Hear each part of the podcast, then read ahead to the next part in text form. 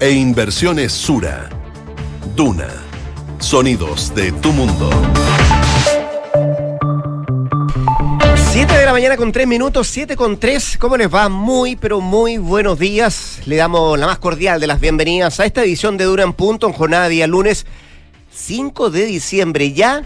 Eh, una semana que estará marcada por varias cosas eh, que podían desencadenar en, eh, en, situaciones bien importantes para nuestro país. Una, dada por los acuerdos constitucionales, hoy día nueva reunión de los partidos políticos y otra, saber si efectivamente eh, cuánto tiempo durará o va a demorar el eh, tener el Ministerio Público acéfalo. Esto tras el rechazo al candidato del gobierno a la postulación de José Morales en el Senado y hoy día la Corte Suprema comienza a definir ese camino. Una semana además que será calurosa, pero que tiene un ingrediente positivo, si usted lo quiere mirar así, que tiene un día festivo. Eh, entre medio, que es el próximo día jueves. Josefina Estabracópolos, ¿cómo te va? Buenos días. Muy bien, ¿y a ti? ¿Cómo estás? Bien, pues gracias ¿ah?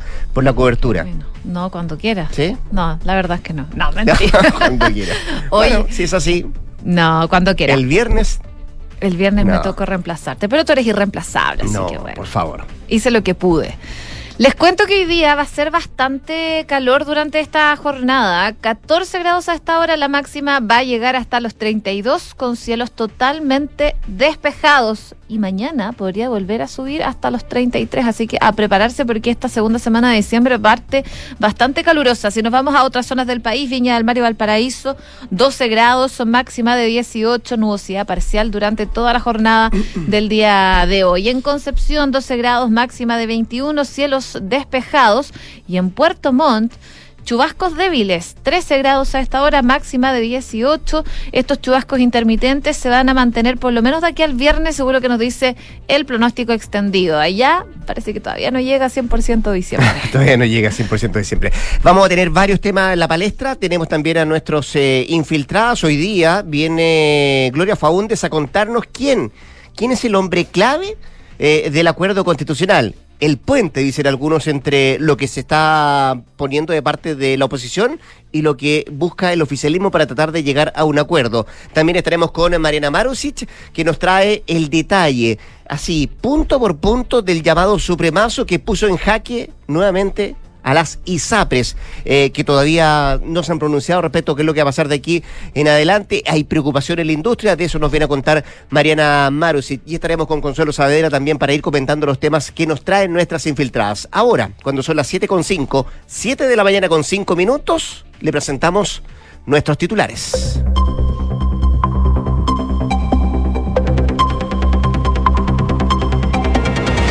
Los partidos políticos se reúnen nuevamente para continuar las negociaciones constitucionales que siguen entrampadas en el órgano constituyente. En la previa, el presidente Gabriel Boric eh, llamó a la derecha para no seguir dilatando este acuerdo, lo que tensionó la víspera crucial del encuentro de hoy. Según la última encuesta Academia, el presidente Gabriel Boric parte diciembre con un 29% de aprobación y un 53% de con pesimismo el futuro de Chile. En cuanto a la delincuencia, un 80% de la población siente preocupación por ser víctima de algún delito, sobre todo en los lugares donde hay comercio ambulante. La ministra Marcela Ríos llamó a cuidar a la Fiscalía Nacional ante las acusaciones de José Morales de una guerra sucia durante su postulación. La titular de Justicia manifestó que el Ministerio Público es una institución clave para la democracia, por lo que es responsabilidad de todos velar para que el proceso que define al fiscal nacional se desarrolle de buena manera. La UDI acudió a la Sociedad Interamericana de Prensa por una agenda de medios impulsada por la ministra Camila Vallejo. Desde la cartera liderada por la vocera de gobierno han suscrito convenios para promover la mayor diversidad de medios, lo que en el gremialismo apuntan que podría terminar siendo un atentado a la libertad de expresión. El marino chileno que estaba secuestrado en Ecuador fue rescatado con vida. La policía de ese país informó la noticia a través de sus redes sociales, donde redactó que gracias al trabajo investigativo de las unidades liberaron a este ciudadano de nacionalidad chilena.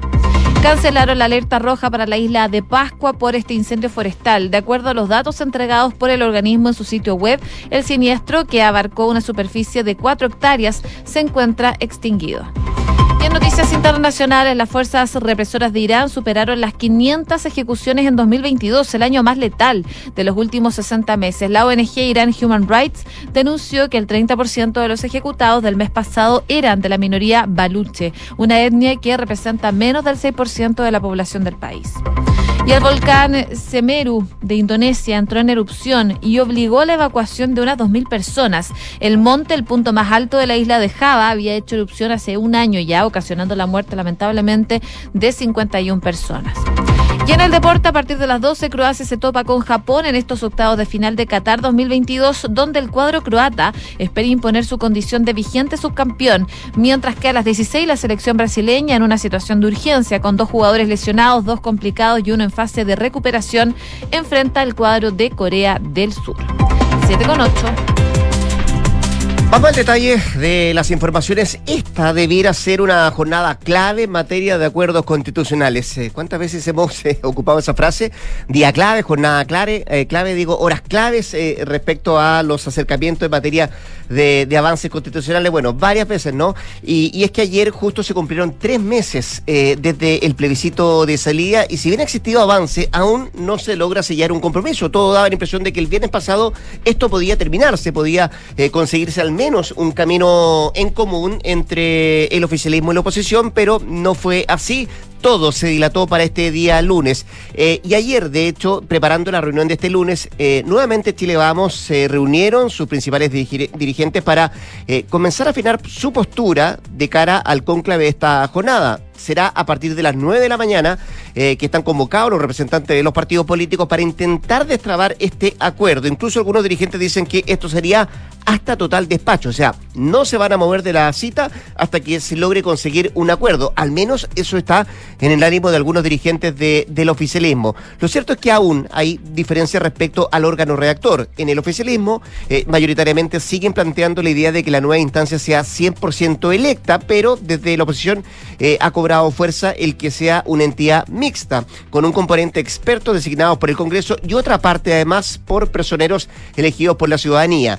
Hay una parte em, del oficialismo que, por cierto, tiene una posición totalmente diferente. Y aquí ponemos al Partido Comunista y también a Convergencia Social, que son, dicen algunos, los más inflexibles respecto a que el órgano tiene que ser 100% electo, mientras que por el otro lado es eh, Renovación Nacional quien mantiene una postura un poquito más... Em, cegada desde el punto de vista de mantenerse en esto que el órgano redactor sea mixto. Eso sí, la cita de hoy tiene además otro componente que se generó este fin de semana, donde hubo varios personeros de gobierno que salieron a emplazar a la derecha para soltar posturas y también conseguir un acuerdo lo más prontamente posible.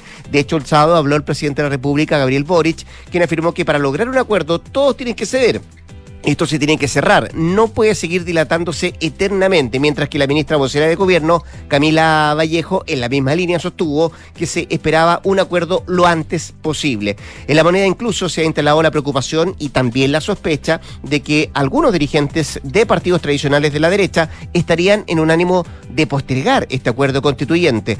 Eh, eso sí, ayer hubo un encuentro además de parlamentarios de Renovación Nacional en que se criticó la intransigencia del presidente Boric y se manifestó también un compromiso compromiso eh, total con este órgano mixto y no un 100% electo. Vamos a ver qué pasa hoy día eh, y con qué ánimo llegan los dirigentes para tratar de conseguir estos avances y un posible acuerdo constitucional. Insisto, eh, varias veces hemos planteado esto de jornada clave, horas claves. Vamos a ver qué tan clave puede ser la reunión de esta mañana que comienza a las 9 y donde el ánimo de algunos dirigentes es decir, no nos paramos de la mesa hasta lograr un acuerdo en materia constitucional. Claro, y en ese sentido habló el presidente de la Cámara de Diputados, Vlado Mirose. uno de los coordinadores, además. Que es uno de los coordinadores y que, por supuesto, está muy atento a lo que vaya pasando en estas reuniones, sobre todo lo que se va a generar hoy día. Y sobre estas conversaciones que han continuado con las todas más bien las fuerzas políticas con representación parlamentaria en el Congreso Nacional eh, y cuya reunión va a ser hoy día a las 9 de la mañana, como tú decías. Él estuvo conversando en Tolerancia Cero y decía que él cree que sería mucho más legítimo una convención 100% electa en relación a la mixta y dice que él apoya la posición del presidente Boric y de la alianza de gobierno. La posición oficial es que es una convención 100% electa, con ayuda de los técnicos y expertos eh, clave en esta materia, un punto que sigue en conversación. Además, el diputado del Partido Liberal reforzó la importancia de tener una nueva constitución y que esta segunda oportunidad es la última, dice. No puede salir mal esta última oportunidad. Y en relación a los actores que lideran las conversaciones para tener un nuevo proceso constituyente, lo que decía Merosevich es que las fuerzas políticas de derecha y izquierda entienden que el país necesita una nueva constitución porque de esto dependen las futuras generaciones, la estabilidad económica del país y de esto dependen también muchas cosas. Decía que la constitución no va a ser para nadie un manifiesto político de un sector, la constitución tiene que ser un mínimo común, aseguraba el presidente de la Cámara de Diputados. Es la previa entonces que se está dando de esta reunión que se va a concretar a las 9 de la mañana en el ex Congreso Nacional. 7 con 13. Escuchas, Duna en punto.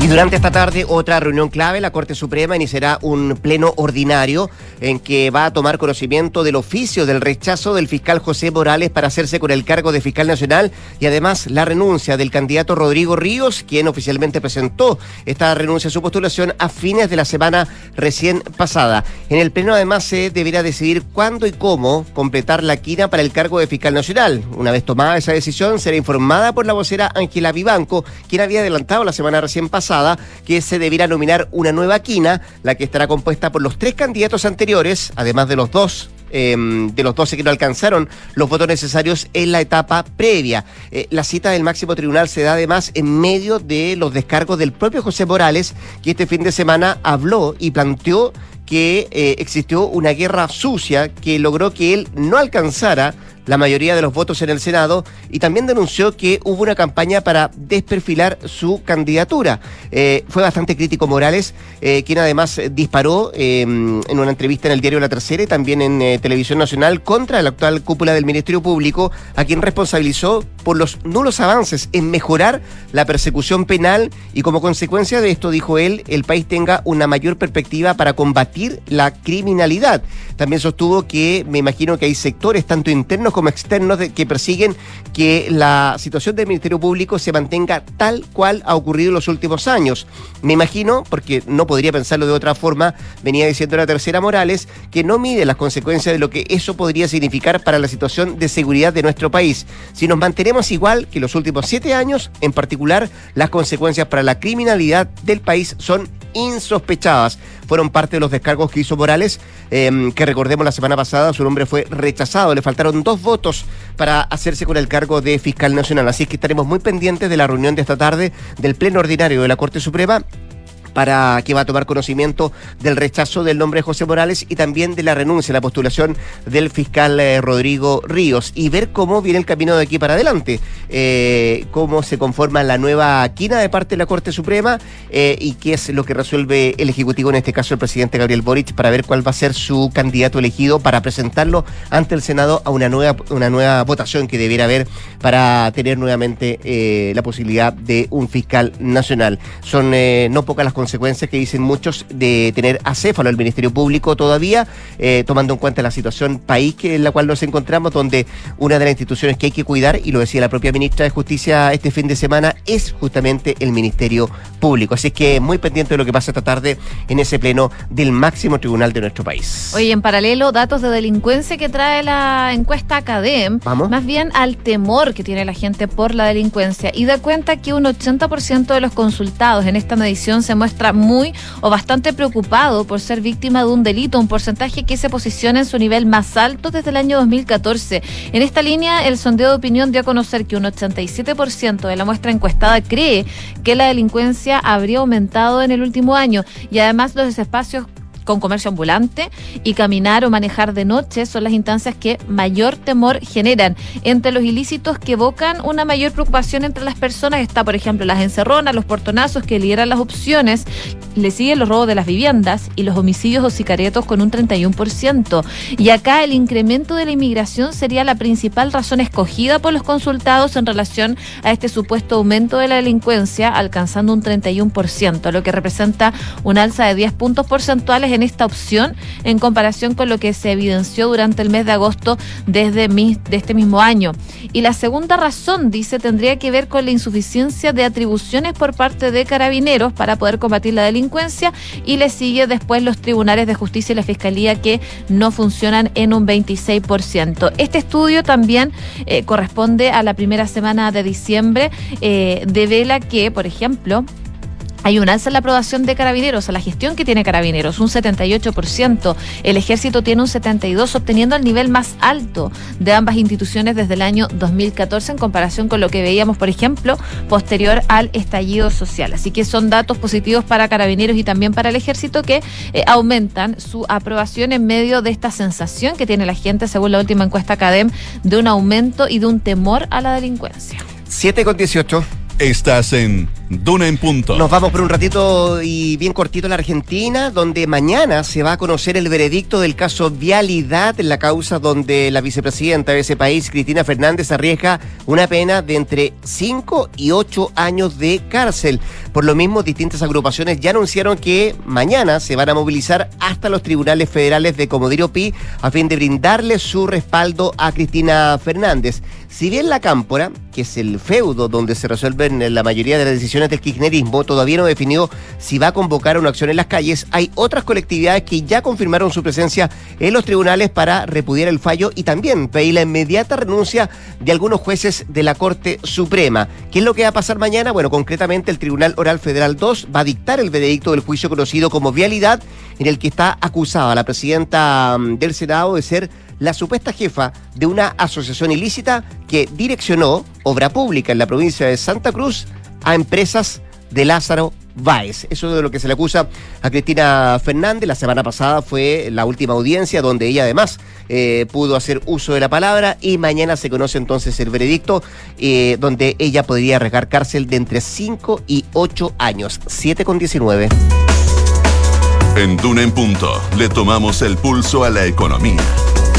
Revisamos indicadores económicos. La UEF el día de hoy, 34.840 pesos. El dólar cerró al alza. Vamos a ver cómo se mueve el día de hoy, 883 pesos.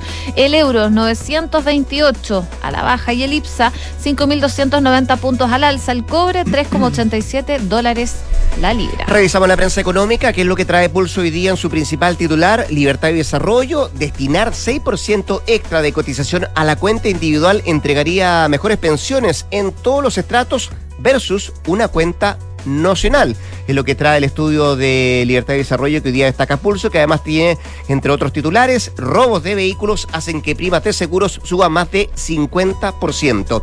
Y el diario financiero trae una foto del ministro Marcel y destaca que el gobierno analiza nuevas medidas sociales en caso de que empeore el escenario en el 2023. Oye, luego de que un asistente resultara supuestamente con la nariz quebrada y hematomas al final de un concierto de Guns N' Roses en Australia, su vocalista Axel Rose confirmó que tras tres décadas va a dejar de efectuar una tradición, que es lanzar el micrófono al público. bueno, una tradición bastante peligrosa. Igual, ¿te acuerdas para el festival que lanzaron la gaviota?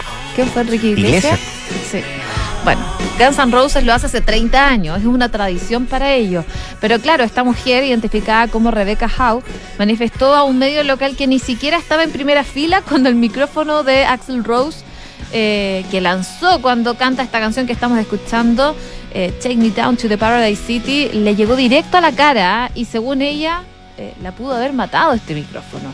El líder de la banda, por supuesto, tuvo que salir a hablar al respecto. Dijo que no querían que nadie se lastimara en sus conciertos y explicó que este ritual de lanzar el micrófono durante más de 30 años, que siempre han sentido como parte conocida del final eh, de sus shows por sus fans, van a tener que eliminarlo. Así que dijo, a partir de ahora nos abstendremos de lanzar el micrófono o cualquier cosa a los fans durante nuestras actuaciones, dijo Axel Rose a propósito de esta asistente, esta fanática lesionada en su concierto. Con la música de Guns N' Roses nos vamos a una pausa comercial. Josefina Estabracópulos vuelve a las 8 de la mañana para actualizarnos las informaciones. Pero antes que te vaya, José, escucha bien. Invierte sin excusas con Ingebec Inmobiliaria. Ahora, fíjate, te ayudan a comprar un departamento en verde o por entrega inmediata, pagando el pie hasta en 48 cuotas sin intereses. Descubre este y más beneficios en ingebecinmobiliaria.cl. Y si eres cliente de Impresiones Sura, no te pierdas la transmisión del Sura Summit 2022 junto al prestigioso escritor Simon Sinek en un conversatorio sobre cómo el poder de tus decisiones crea futuro. ¿Cuándo es esto? Mañana, 6 de diciembre a las 7 de la tarde. Más información en inversiones.sura.cl. 7 con 22. Vamos a la pausa. Ya volvemos con más. Duna en punto. Quédese acá, el 89.7. De Fontana presenta El cambio es hoy. Este nuevo año estará lleno de desafíos y debes prepararte ahora. Haz el cambio hoy con Senda, el software de recursos humanos de Defontana que te permitirá hacer más ágil y eficiente la gestión de tus colaboradores. Gestiona remuneraciones, firma digital, reclutamiento y mucho más. Vamos con todo y asume los nuevos desafíos desde 1.2 UFs mensuales contratando Senda con Z en senda.cl. Qué rico que podamos viajar todos al sur este año. Haber calzado las vacaciones fue una tremenda idea. Sí, con la Javi estamos listos, listos. Oye, ¿y cómo lo van a hacer con el Roque al final? Se queda donde mi mamá. Con Marcelo contratamos Verisur hace un par de días, así que podemos partir tranquilos. Ah, qué buena. Y la casa queda en buenas manos. Sabemos que quieres estar tranquilo cuando sales de casa. Conoce la alarma Cero Visión de Verisur, capaz de actuar antes que lleguen las fuerzas de seguridad. Calcula online en verisur.cl o llama al 600-385-0003. Activa Verisur. Activa tu tranquilidad. Inversiones Sura presenta Sura Summit 2022 con Simon Sinek, escritor y autor de los libros Start With Why y Leaders Eat Last, y protagonista de una de las charlas TED más escuchadas de la historia. Este 6 de diciembre en un evento exclusivo para clientes de Sura Inversiones. No te pierdas esta experiencia única en la que Simon Sinek conversará sobre cómo nuestras buenas decisiones de hoy crean un mejor futuro. Más información en inversiones.sura.cl. Paula lleva cinco minutos revolviendo su café mientras mira noticias en su celular. Aún no le pone azúcar, solo le da vueltas y vueltas. Hay momentos para darle vueltas, pero a la hora de invertir es mejor fondos, con soluciones simples y rápidas a través de la app o la web, donde un grupo de coach expertos te guiará según tu perfil de riesgo y objetivos. Deja de pensarlo y hazla simple con Scotia. Infórmese de las características esenciales de la inversión en estos fondos mutuos establecidos en sus reglamentos internos y scotiabankchile.cl. Infórmese sobre la garantía estatal de los depósitos en su banco en cmfchile.cl. Marca registrada de The Bank of Nova Scotia, utilizada bajo licencia. En Universidad Andrés Bello creemos en la igualdad de oportunidades. Por eso ofrecemos becas hasta el 100%. Ahora puedes financiar la carrera teniendo una beca estatal, además de la otorgada por nosotros, porque nuestras becas son complementarias a las del Estado, porque te queremos en nuestra universidad. Acércate, nosotros te ayudamos. Conoce tu beca en unab.cl. Esto es Duna en Punto con Rodrigo Álvarez. 7 con 25, hablábamos en el primer bloque de la cita que hoy tendrán los partidos políticos para acercar posiciones en torno a un acuerdo constitucional. Al teléfono, el secretario general y diputado de Renovación Nacional, Diego Chalper. Diputado, ¿cómo le va? Buenos días. Gracias por... aquí terminando, terminando de hacer el desayuno, así que mientras lo escucho usted, estoy haciendo unos huevos revueltos, Rodrigo. Eh, oiga, y tiene que ser bien contundente, porque entiendo que lo que parte a las 9 hoy día puede ir bien largo, ¿no? Sí, bueno, tendrá que durar lo que tenga que durar, pero pero sí, da la impresión que, va a ser una conversación más o menos larga. Ya, oiga, para meternos en onda mundialera, de, diputado, eh, ¿qué o quiénes están trancando la pelota en el acuerdo constitucional? ¿Esto tiene que ver con, con, el órgano redactor o, tiene que ver con, con voluntades, diputado? Mire, yo, yo tengo el siguiente análisis ya habiendo transcurrido un par de días. A ver, un, par de días, un par de meses. No, no, no, un par de días desde el día viernes. Ya, ok. A ver, yo creo que la, si uno mira la secuencia de lo que venía pasando, declaraciones de senadores del Partido Socialista, diputados del Partido Socialista, incluso el presidente de Revolución Democrática, Juan Ignacio Latorre, el 14 de noviembre dice, mire, a mí me parece que podemos abrirnos a una convención mixta. Me parece que si todo seguía su curso normal, el viernes de, podríamos haber suscrito una convención mixta, podríamos haber discutido los componentes, pero hubiéramos caminado hacia allá. Ahora, lamentablemente, yo creo que, que hubo un momento donde se le dio, donde se produjeron dos cosas. Primero se le dio respiración artificial a la convención 100% electa, que era algo que se había, había ido descartando principalmente porque no creemos que Chile tenga que repetir una mala experiencia. Eh, y creemos que algo que se configura desde una cuestión 100% electa lo que genera es un ímpetu refundacional que termina en una constitución que no es de unidad, sino que una constitución partidaria. Lo segundo, me parece que el presidente de la República, da lo mismo las circunstancias, pasa de ser una persona que dice, mire, yo voy a apoyar lo que digan las fuerzas políticas, a una persona que se activa de manera decidida por la tesis más minoritaria y más radical de su coalición, que es, la, que es el Consejo de Convención 100% electo. Entonces, eso obviamente nos cambia el panorama. Eh, nosotros creemos que hoy día la primera pregunta que hay que hacerse es si el presidente, que fue el jefe de campaña de la prueba, ahora quiere ser el jefe de las negociaciones, porque si es así, obviamente eso cambia el panorama. Eh, pero nosotros vamos a tratar de insistir que sean las fuerzas políticas las que dialoguen esto, que vayamos buscando un equilibrio, porque lo que Chile hoy día necesita es equilibrio y estabilidad. Y si todo sale bien, eh, habrá que ver los términos, porque ella, ya la democracia cristiana algunos señales envió ayer, habrá que ver los términos, pero pero espero que podamos arribar a acuerdo en algo que, dé equilibrio y que y que ambas partes sean. Pero pero pero a ver, eh, para ordenar un poco la conversación, eh, diputado, eh, ¿usted en ese anhelo del presidente Gabriel Boric ve algo más que un anhelo? de que este órgano sea 100% electo, ¿hay una orden, dice usted, o puede haber una orden a los partidos de la, del oficialismo para que vayan por ese camino y no, no vayan al otro que tiene que ver con, con, una, con un órgano redactor mixto? O sea, yo creo que es de público conocimiento el tránsito de un presidente que hasta hace dos semanas decía que él iba a apoyar lo que acordaran las fuerzas políticas a un presidente que básicamente emplaza a las fuerzas políticas a ponerse de acuerdo en la fórmula que él cree correcta. Aunque, aunque él siempre manifestó que su anhelo era que el órgano fuera 100% electo. O sea, anhelo yo tengo mucho, mm, pero es muy distinto que yo aspire a que las fuerzas políticas hagan lo que yo quiero. Entonces yo le pido al presidente que no se trinchere en aquello que defienden a estas alturas de manera unívoca Convergencia Social, que su partido y el Partido Comunista. Como le, vuelvo a recordar, eh, hasta el presidente de Revolución Democrática en su minuto se abrió una convención mixta. Entonces, que el presidente se plantee en una posición que defienden grupos muy minoritarios de su coalición, yo creo que no es un buen camino. Entonces, ¿qué vamos a decir nosotros? Mire, vamos a tratar de explicar los argumentos que nos motivan a construir un Consejo Constitucional mixto vamos a tratar de abrirnos a qué espacios de conversación se pueden ir generando que permitan viabilizar esa opción, pero el piso para eso es que el presidente de la República quizás recupere eh, la dosis de presidencia que tenía hasta hace poco y no se elija como el jefe de las negociaciones, porque si se elige como el jefe de las negociaciones, entonces obviamente el panorama no es muy alentador. Ahora hay un sector de, de la derecha, de su sector, eh, diputado Chalpre, que se junta con el presidente y que a lo mejor no lo ve como que el que está llevando las riendas de, la carrera para un solo lado. Estoy hablando de Javier Macaya en lo, específico. Bueno, yo creo que ese episodio, que, a ver, no, yo creo que Javier Macaya actuó de buena fe, quiso contribuir, pero, pero en los hechos lo que eso generó es que el presidente pasó de una posición prescindente a una posición protagonista. Y yo creo que en esto el presidente, que tiene que ser el presidente de todos los chilenos, tiene que buscar servir de espacio de, de, convergencia, la vuelta el nombre partido, pero de confluir las posturas y no de atrincherarse en la postura que él cree correcta. Lo que yo vi el fin de semana fue un presidente con emplazamientos más que con invitaciones, eh, y con posturas férreas más que con apertura al diálogo. Yo creo que ese no es el camino que debiese tomar. Si, si a usted lo hubieran llamado, lo hubiera llamado el presidente para juntarse así como lo hizo con Macaya, ¿habría ido, diputado? O sea, yo quiero ser súper transparente. Yo tengo diálogo con el presidente, pero de ahí a que crea que yo... lo que pasa, Rodrigo, muy concreto, nosotros no hablamos por nosotros mismos, nosotros hablamos por colectivos de personas. Entonces, es fundamental que cuando de alguna manera interactuemos, yo más bien mi predicamento ha sido interactuar en el espacio oficial, por eso he modestamente contribuido con documentos en cada uno de los temas que se ha ido planteando. Y segundo, siempre sobre la base de preguntarle a aquellos que represento en qué posición están. Yo anoche, quiero sincerarlo, nos reunimos con la bancada de diputados y con la bancada de senadores.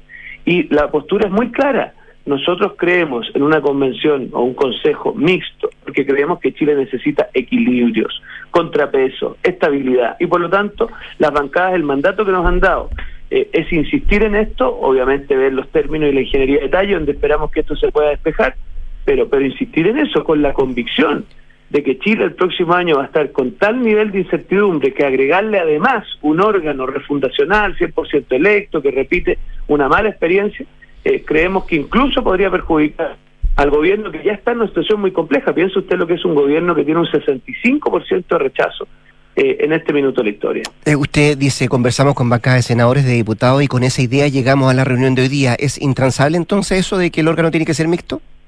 O sea, yo concurro a un espacio de conversación a conversar, pero obviamente yo tengo que sincerarle a la audiencia y también a mi contraparte que es lo que nos han dicho desde las bancadas, porque yo no saco nada con decir, mire, yo me aventuro para acá, pero en realidad la bancada está en una sintonía distinta. Entonces, yo en eso creo que siempre hay que ser muy transparente con las posturas que uno representa, argumentar por qué las representa, y nosotros, como le digo, vamos a insistir con mucha fuerza en tratar de persuadir que Chile no puede agregarle a la incertidumbre económica, a la incertidumbre en materia constitucional, agregarle un diseño que ya fracasó y que conlleva incertidumbre institucional. Esa es nuestra motivación. Mire, yo sé que va a sonarle paradójico a usted, pero yo creo que el presidente Boris tiene que leer esto.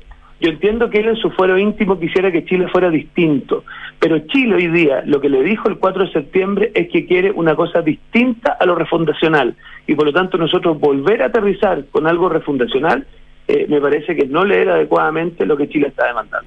Eh, diputado Chalper, ¿usted descarta que hay sectores de la oposición que no quieren seguir avanzando en esto, que quieren seguir dilatando porque se perdió, comillas, el interés en, en redactar una nueva constitución? O sea, yo lo que observo en las bancadas ayer, que son los que puedo hablar, que son los que van a tener que votar, es que entienden perfectamente que Chile tiene que resolver el tema constitucional, que Chile, vamos, tiene que cumplir la palabra empeñada, pero por lo mismo, y preocupándose porque estamos con Chile, no con nuestros deseos íntimos, con Chile, lo que tenemos que buscar es un proceso equilibrado, con contrapeso. Y por lo mismo vamos a insistir con tanta fuerza en eso, porque de verdad tenemos la convicción que Chile necesita algo equilibrado, sobrio, que cierre eh, esta pregunta constitucional, pero que la cierre de manera tal que nos permita una constitución de unidad y no que tengamos nuevamente un proyecto que se atrinchere en alguna mirada y que obviamente nos sirva de espacio de conversación para los distintos. Déjeme cerrar esta primera parte de la conversación, diputado, y seguir en la onda mundialera. ¿Quién tiene la pelota ahora? Yo creo que la pelota la tenemos que resolver entre todos, ¿Mm? pero no nos haría bien que uno de los que efectivamente tiene un rol importante, pero que hasta aquí había preferido mirar el partido desde el borde de la cancha, ahora no solo entró a la cancha, sino que quiere conducir la pelota con mucho protagonismo. Yo creo que si ese jugador, eh, por decirlo así, no tiene vocación de Leo Messi, yo creo que nos podría ir bastante mejor. Usted habla del presidente Boric cada uno entenderá lo que estoy diciendo, por favor. Oiga, deje cambiarlo rápido de tema. Eh, me imagino leyó y, pudo escuchar al eh, fiscal Morales eh, ayer con graves denuncias a propósito de que su nombre no, no, saliera como para fiscal nacional. ¿Debería investigarse lo dicho por Morales? Él habló de uso de información reservada para perjudicar su opción como fiscal nacional. O sea, yo creo que es evidente que hay que investigar hasta las últimas consecuencias. de Lo que él declara es tremendamente grave. yo creo que hoy día el tema de las filtraciones eh, en, el ámbito del Ministerio Público es un tema muy complejo, porque, mire, el Ministerio Público surge de una reforma que tiene varias cosas que yo corregiría, especialmente que creo que es muy garantista respecto a algunos delitos, pero tiene una gracia, que es que creó una entidad independiente para que instruyera la investigación de manera de no tensionar eh, el que el mismo juez que investigara fuera el que juzgara. Ahora, eso solo tiene sentido si esa investigación se da cumpliendo con los estándares del debido proceso. Y obviamente, si la Fiscalía no tiene la capacidad de asegurar que las investigaciones que se suscitan van a mantenerse con las reservas adecuadas para no vulnerar eh, las garantías procesales de las partes, estamos en un problema. Entonces, si él ha hecho esas declaraciones, yo creo que tiene que traducirlas en acciones concretas porque porque es tremendamente grave lo que ha planteado. Ya, pero pero desde el punto de, él, él, dijo voy a tratar de no, no, tengo antecedentes sobre la mano, pero voy a detenerlo, voy a seguir adelante un, cauce. Desde el punto de vista de los diputados, de su bancada, eh, porque las instituciones y lo decía ayer la propia ministra de Justicia hay que cuidarlas, sobre todo el Ministerio Público. ¿Se, se está pensando en hacer algo a propósito de las denuncias de Morales? Mire, vamos, efectivamente esa parte le toca contestarla más al jefe de bancada que a mí ahora yo creo que nosotros como bancada, eh, a ver, primero que todo, para que sepa los auditores, el Ministerio Público es una entidad autónoma respecto a las cuales nosotros como parlamentarios tenemos capacidades acotadas de fiscalización. Así es, sí. Primer elemento que es importante que se sepa. Por lo tanto, nosotros en lo que nosotros respecta podríamos eventualmente hacer una sesión especial o podríamos generar una comisión especial investigadora, pero siempre el Ministerio Público nos va a decir, perfecto, pero recuerde que usted tiene atribuciones acotadas. Entonces, yo más bien creo que, dadas las acusaciones que él ha hecho, el mecanismo para investigarla, porque podrían ser constitutivas de delito, es que el mismo Ministerio Público, en la medida de lo posible, actúe de oficio o que la persona que ha hecho estas acusaciones las traduzca en acciones concretas. Yo creo que por ahí tiene que ir, eh, Rodrigo, el, el, camino a seguir. Muy bien, pues eh, Se le va a enfriar el desayuno, diputado. Muchas gracias por conversar con Duna. Que esté muy bien. Que les vaya bien. Igualmente. Era el diputado y secretario general de Renovación Nacional, Diego Chalper, conversando con, eh, con Duna en Punto esta mañana. Conecta la gestión de tu empresa con Sapiens CRP y tu área de gestión de personas con Senda. Ambas soluciones de Fontana y su ecosistema de gestión empresarial. Integra todo el proceso de tu compañía en tefontana.com. Pausa y al regreso, Consuelo Saavedra y nuestras infiltradas. Acá en Duna en Punto. ¿Tus inversiones están creando el futuro que quieres? Sí, y no solo el mío, también el de mi familia. ¿Tu patrimonio está protegido? Sí, porque elijo asesorarme con expertos. El poder de tus decisiones crea futuro. Por eso en Inversiones Sura te asesoramos con soluciones personalizadas y con la mayor oferta de inversión del mercado. El poder de tus decisiones crea futuro. Sura. En Ingebec Inmobiliaria te ayudamos a comprar un departamento en verde o con entrega inmediata, pagando el pie en 48 cuotas y sin intereses. Evalúate y obtén una asesoría profesional para invertir con nuestros asesores y accede a esta u otras promociones. ¿Qué esperas? Invierte sin excusas y llega a la meta con un buen pie. Ingebec Inmobiliaria, tu inversión, nuestro compromiso. Qué rico que podamos viajar todos al sur este año. Haber calzado las vacaciones fue una tremenda idea. Sí, con la Javi estamos listos, listos. Oye, ¿y cómo lo van a hacer con el Roque al final? Se queda donde mi mamá. Con Marcelo contratamos Verisur hace un par de días, así que podemos partir tranquilos. Ah, qué Y buena. la casa queda en buenas manos. Sabemos que quieres estar tranquilo cuando sales de casa. Conoce la alarma Cero Visión de Verisur, capaz de actuar antes que lleguen las fuerzas de seguridad. Calcula online en verisur.cl o llama al 600-385-0003. Activa Verisur, activa tu tranquilidad. En la Universidad del Desarrollo, el futuro está más cerca. Contamos con la mejor tecnología en laboratorios y salas de clases para que experimentes nuevas formas de aprender. Podrás acceder a intercambios y doble grado en prestigiosas universidades extranjeras y mientras estudias te incorporarás tempranamente al mundo laboral. Universidad del Desarrollo, acreditada en nivel de excelencia por seis años en todas las áreas. Decide, desarrolla, impacta. Solicitud de digitalización completada. Actualizando en 3, 2, 1. En Scotia Empresas somos el primer banco en digitalizar los contratos de pagos masivos para que puedas vivir una experiencia 100% digital con tu empresa. Descubre todo lo que necesitas en una sola plataforma, que está siempre en constante evolución para brindarte un servicio online, sin trámites, sin papeleo y sin ejecutivos. Scotia, impulsando posibilidades para ti y tu negocio. Infórmese sobre la garantía estatal de los depósitos en su banco o en www.cmfchile.cl. Marca registrada en The Bank of Nova Scotia, utilizada bajo licencia. Enfrentar el cambio climático es tarea de todos. Duna, por un futuro más sostenible. La mejor innovación no tiene fronteras. Bajo este concepto se realizó en la región metropolitana el encuentro internacional Hangar 360, que reunió a destacados actores del ecosistema de la innovación y el emprendimiento. El evento, que tiene como objetivo presentar a Chile y España como plataformas para la internacionalización del ecosistema emprendedor, reunió a cerca de 500 personas representantes de empresas, startups y fintech de Chile y el mundo.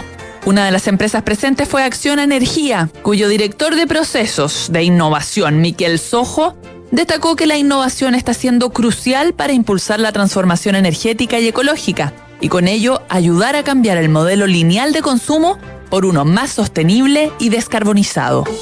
Acciona, expertos en el desarrollo de infraestructuras sostenibles para recuperar el planeta. Escuchas Duna en punto. Duna 89.7.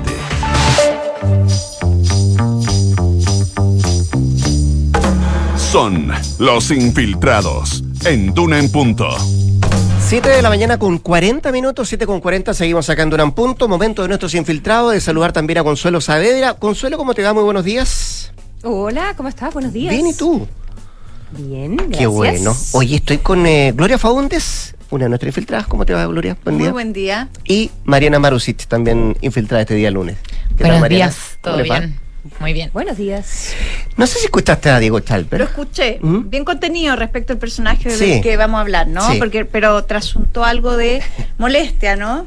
Por el protagonismo del presidente de la UDI, Javier Así es. Macaya, que eh, como sea que decanten estas conversaciones que hoy día retoman un nuevo brío, eh, va a ser parte de la historia de este acuerdo constitucional si es que se produce o no. Macaya ayer recién inició formalmente el segundo periodo a cargo de la UDI. El Tribunal Supremo ratificó su triunfo en las elecciones internas y la verdad es que él se ha transformado en un personaje clave a partir del proceso constitucional.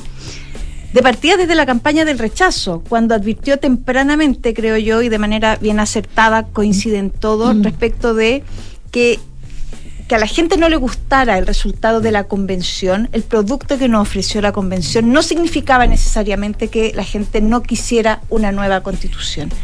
Y así comprometió tempranamente sus propios esfuerzos para eh, señalar que la opción rechazo no implicaba un quiebre del proceso constitucional, sino que al contrario se podía eh, dar una nueva, una nueva eh, discusión constitucional. Yo creo que eso fue clave para permitir el triunfo de la opción del rechazo, al aunar a toda esa gente que, como les decía, no le gustaba el texto, pero tampoco quería quedarse con la constitución actual. El problema es que le fue demasiado bien po, a la opción del rechazo. Es decir, el impensado resultado, acuérdense que en la previa todo el mundo, porque acá después todos son oráculos, pero la verdad es que en la previa todo el mundo pensaba que aquí iba a haber un resultado bastante estrecho. Más estrecho, claro. Así es. Eh, el, el amplio triunfo del rechazo eh, despertó, pues, despertó las ansiedades ocultas del sector más conservador de la derecha, aquel que siempre ha creído que eh, el presidente Piñera hizo una entrega de la Constitución eh, como una suerte de ofrenda para parar el estallido social, pero que no era algo que estuviera sobre la mesa o hubiese estado sobre la mesa anteriormente, eh, y que eh, creyó y que cree, yo creo que eso, eh, el, el rechazo significado implicó que la gente no quería seguir discutiendo de la Constitución. Quizá alguien podría decir que evidentemente esto tiene un correlato en las encuestas, cuando evidentemente el tema constitucional ha bajado dramáticamente respecto de las prioridades, ¿no?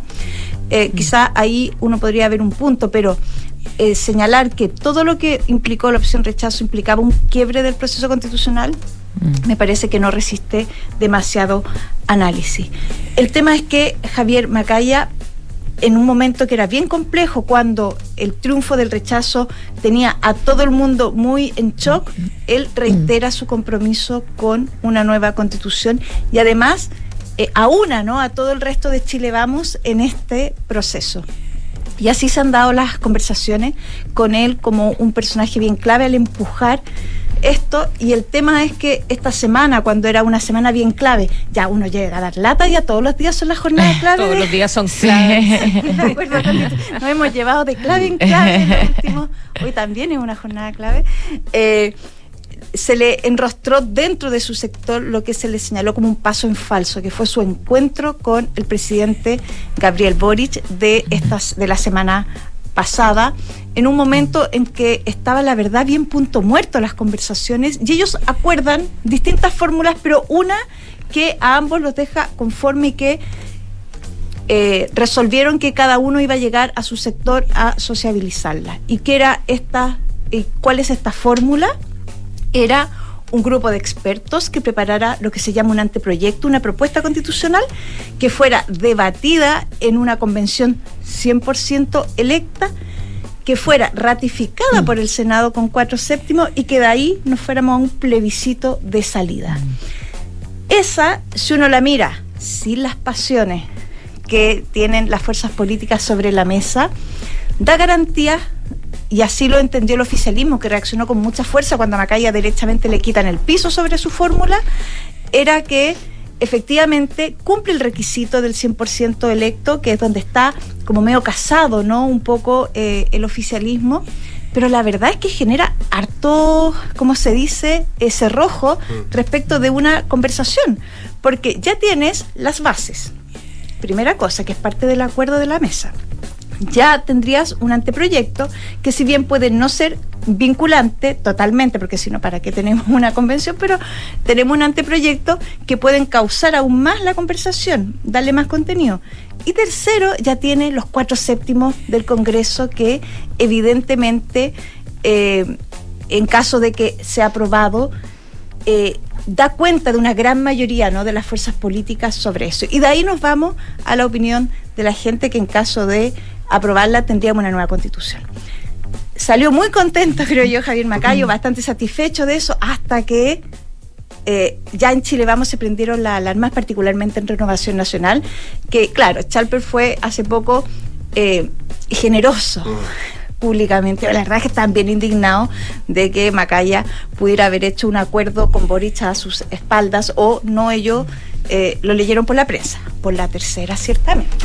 por supuesto. Por supuesto. Y, eso, y eso entonces se interpreta como, como, ¿es un acierto o es un error eh, del eh, presidente de la UDI negociar sin los socios? ¿Cómo, cómo quedan las relaciones después y qué se puede anticipar? Lo que pasa es que lo que yo creo es que hay varios personeros que tienen cierta conversación con el presidente. La había tenido antes Macaya, hace mucho rato. La había ¿Mm? tenido Macaya, la había tenido Chalper, también, reconoce que él tiene varios contactos. Yo creo que de todas formas el presidente Udi es uno de los interlocutores favoritos del mm. mandatario para este tipo mm. de temas, pero por este rol que yo les comento que estaba jugando el presidente de la UDI, eh, ellos se juntan a tratar de destrabar lo que estaba de verdad en un punto muerto respecto del acuerdo constitucional. Claro, el tema fue que ahí quizá eh, en la propia UDI le señalaron que se había dado un paso en falso respecto de acordar o generar una sensación de acuerdo más allá de las expectativas y algunos también cobran a eso el hecho de lo que decía ahora también en la mañana Diego Chalper, ¿no? Respecto de que el oficialismo como que cierra fila en torno a un órgano 100% eh, electo que si uno lo mira con cierta calma, quizás mm. las consignas del órgano mixto y del eh, órgano 100% eh, electo son un poco también eh, de opinión pública y para ver quién gana una carrera, porque si uno se fija derechamente en cómo se va dando o cómo se podría dar el proceso constitucional, la verdad es que da hartas garantías respecto de un no desborde de la convención como lo fue la convención pasada. ¿Se acuerdan que era parte de la discusión permanente, esta suerte del poder constituido, constituyente, solo sí y ante sí, que terminó al final desbordando todo el proceso y que fue el que ah. recibió el castigo ciudadano, ¿no? Mm. Sí, bueno, va a depender también del sistema electoral que se determine para elegir a los eh, cabilderos o convencionales. O, claro, es que esa ya es una segunda derivada, Consuelo, porque va a depender mm. del número. Porque si es 50, como ha planteado la derecha, es facilito mm. cómo se elige el Senado. El problema es cuando tú subes ese número, porque tú eh, tienes que decir ¿cómo vas a elegir al resto? Y ahí se generan los problemas, mm. porque evidentemente cada fuerza política sabe, entiende, como buena fuerza política, dónde están sus principales esfuerzos electorales y dónde está su principal representación. Entonces ahí el, digamos, la pulsión es, por ejemplo, sobrepoblar la eh, región metropolitana en términos de representación o la región de Valparaíso, eh, que, que, todo el mundo dice que es un sector que mm. favorece al oficialismo, pero el norte también hay un tema ahí bien fuerte y crítico, uno puede ver el, historial electoral último respecto de que ahí podría haber un foco bien fuerte de PDG o Partido Republicano, ¿no? Por todo el tema de la migración. Pero eso ya es una segunda derivada. Yo creo que ni siquiera estamos en la primera eh, eh, derivada que este acuerdo que ya yo creo que ya está debiera estar medio muerto, pero que debiera sí al menos fijar ciertas líneas de conversación hoy, aunque Chalper daba la impresión de que llegaba bastante alineado, ¿no? Respecto de la derecha. Se juntaron ayer con diputados y senadores, sí. Así es. El Manuel va, lo que decía, va a plantear la postura de ellos y obviamente va a ser, eh, va a sincerar qué es lo que piensan las bases del partido. Sí, mm. en, en, la derecha yo creo que eh, jugando eh, al hecho, por ejemplo, así uno podría decir, sabes que Macaya quizás se generó un paso en falso al, al, sostener un encuentro con el mandatario del que no informó previamente, porque la verdad es que después él informó de aquel. Eh, mm. También uno podría plantear que activó a un presidente que también está generando bastante molestia en la derecha mm. respecto de sus emplazamientos, ¿no? Porque ya le empezaron a sacar en cara esto de que fue él el jefe de campaña de la prueba mm. y por lo tanto ahora hacer como una suerte de eh, eh, primos interpares respecto de el acuerdo constitucional tampoco cae muy bien. Aunque hay que reconocer que el presidente sí logró alinear al oficialismo respecto de esta fórmula que, como les digo, por el paso con el Congreso, hace, era una fórmula que al oficialismo, una parte del oficialismo, le genera harto... Mm atragantamiento, como se dice, no es una, una cosa tan fácil, pero al menos él logró eh, generar cierto consenso en su coalición.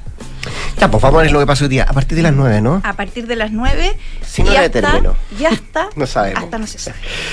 Ya, pues. Eh, Mariana Marusic, eh, Supremazo. Supremazo, sí, el de la La situación de la ISAPRES, que entre otras cosas, podríamos decirlo, tendrán que devolverse cobro extra, ¿no? ¿O no? En los planes de salud. Sí, la verdad es que como hablábamos hace algún tiempo, la ISAPRE venían advirtiendo que estaban en una situación financiera delicada, pero lo cierto es que no, ellos veían que había mucha incertidumbre por distintas cosas que no se habían despejado respecto de la industria. Una de esas cosas era justamente la tabla de factores, donde, o sea, en realidad la judicialización en general, pero varios temas se estaban judicializando. Uno era lo de adecuación, o sea, el alza de planes, que ahí la Suprema falló no solo para los afiliados que recurrieron a la justicia, sino que para la totalidad de la cartera, lo cual eh, generó también que ya se solucionara ese tema. O sea, digamos, ya la judicialización por adecuación debería ser menor o eh, porque de hecho tampoco se, se, se, pagan costas cuando, cuando van ahora los abogados a la justicia por este tema. Y el segundo tema que también estaba siendo judicializado y que si bien las causas eran mucho menores, pero el efecto económico de cada una, las ISAPRES veían que era bastante más relevante que, que el alza de planes, es justamente por este tema de la tabla de factores. Eh, y ahora la Suprema también salió a fallar en, en, un fallo que en realidad aplica para todos los afiliados, no solo quienes recurrieron a la justicia, y donde básicamente dice, sí, ustedes pueden usar las tablas de factores, pero solo la que definió la Superintendencia de Salud a fines de 2019, que empezó a regir en abril de 2020 para las ISAPRES, pero esta nueva tabla de factores empezó a regir solo para los nuevos planes de salud eh, que se iban contratando. Eso implica, bueno, el gran tema ahí es que básicamente la Suprema les dice ahora lo que tienen que hacer es aplicar esta tabla de factores no solo para los nuevos planes, sino que para todos los ya vigentes y si hoy hay 42 mil planes vigentes, más de 35 mil eh, tienen eh, otras tablas de factores antiguas, porque antiguamente se usaban, eh, la, cada ISABRE usaba sus propias tablas de factores, digamos, eh, no se usaba una sola y puede haber actualmente cientos de tablas de factores, por eso también es muy difícil de medir por, por, la diferencia que hay en cada plan y todo cuál es el efecto económico eh, a ciencia cierta, digamos, que va a haber en la industria. Es algo que el regulador todavía no ha calculado, las propias ISAPRES todavía tampoco lo tienen tan seguro de cuál sería el efecto, porque lo que dijo la Suprema básicamente es, usted eh, cambie todas las tablas de factores, pero nunca va a poder cobrarle más a los afiliados por, por, por sus planes que tienen hoy vigentes, o sea, tiene que al menos mantener el precio y en caso de bajar el precio, tiene que devolverle todo lo que le cobró extra. Eh, y eso es lo que tiene como preocupada la industria. Eh, lo, lo, que se ha dicho, el mismo ministro de Salud, Jaime Mañalich, hablaba que esto ahora está en manos del regulador de la Superintendencia de Salud, que va a tener que poner en marcha esto de aquí a seis meses, y del gobierno, el futuro de las ISABRES, básicamente. Mm. Porque eh, probablemente los desembolsos de dinero que tendrían que ser serían tan significativos que dejarían de cumplir los indicadores que les la superintendencia y eso implicaría hacer aumentos de capital eh, relevantes. Y eh, y la verdad es que no sabemos si es que los controladores están o no disponibles para hacer ese tipo de aumento de capital dependiendo también de la envergadura que tengan eh, que de los montos que tengan que desembolsar Oye, ¿puedo hacer una, una pregunta ultra básica? Por supuesto. Eh, eh, sobre las tablas de factores, ¿cómo se determinan? Eh, y si la que se está pidiendo aplicar es la que está vigente, o sea, la, la diferencia es que si era para los planes nuevos o si se aplica para todos los planes, o hay otra tabla de factores que está vigente, porque es la del 2019, si estamos en el 22, o esa es la última que hay. ¿Y cómo se determinan estas tablas? Es que sí, antiguamente cada ISAPRE podía determinar sus propias tablas y esto estaba, habían cientos de tablas. Entonces, lo que pasó fue que el Tribunal Constitucional hace más de una década ya dijo, oigan, están discriminando a- y no pueden discriminar básicamente en- al, al aplicar estas tablas. O sea, a las mujeres se les cobra más por, por, por estar en, la- en edad fértil, etcétera. La tabla Entonces- es el número por el cual se multiplica el, el, el costo de la prestación dependiendo de qué tipo de paciente eres tú. ¿verdad? Claro, eh, es lo que es básicamente la tabla es lo que te define qué precio va a tener tu plan dependiendo de si tú eres hombre o mujer antiguamente, hombre, mujer, la edad que tenías, los riesgos, etcétera. Entonces, a, a partir de esa tabla se calculaban todos los planes. Antes eran cientos de tablas, cada uno tenía su propia tabla y después de que salió este fallo del TC, más de una década después, en realidad dos décadas, eh, o sea, en 2000, es- este fallo fue como del 2010 y generó dudas sobre qué significaba realmente el fallo, si se derogaba la tabla, dejaba de existir o en realidad había que hacer una nueva donde no se discriminara. Y lo que hizo la Superintendencia de Salud a fines de 2019 fue decirle a la ISAPRE ya. Eh, dejen todas sus tablas, desde ahora en adelante vamos a usar una única tabla de factores que es la definida por la superintendencia.